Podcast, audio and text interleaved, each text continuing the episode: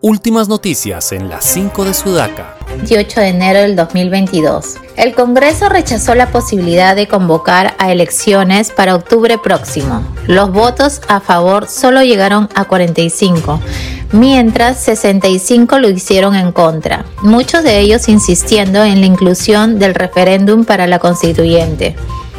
En horas de la madrugada, un grupo de desconocidos intentó incendiar la casa del congresista Wilson Soto de Acción Popular en un caserío de la región Huancavelica.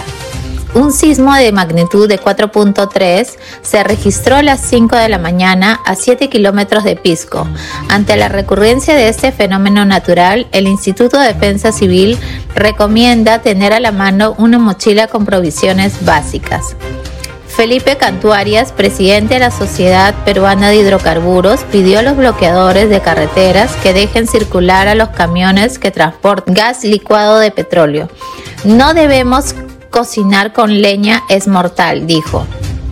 Un equipo de la Dirección Nacional de Operaciones Especiales de la Policía logró rescatar con vida al capitán Rick Portal, quien fue secuestrado y golpeado por manifestantes en Puerto Maldonado, en Madre de Dios. ¿Y tú qué opinas de estas cinco noticias? Escríbenos su comentario y visita nuestra web en el enlace de nuestro perfil www.sudaca.p. Sudaca Perú. Buen periodismo.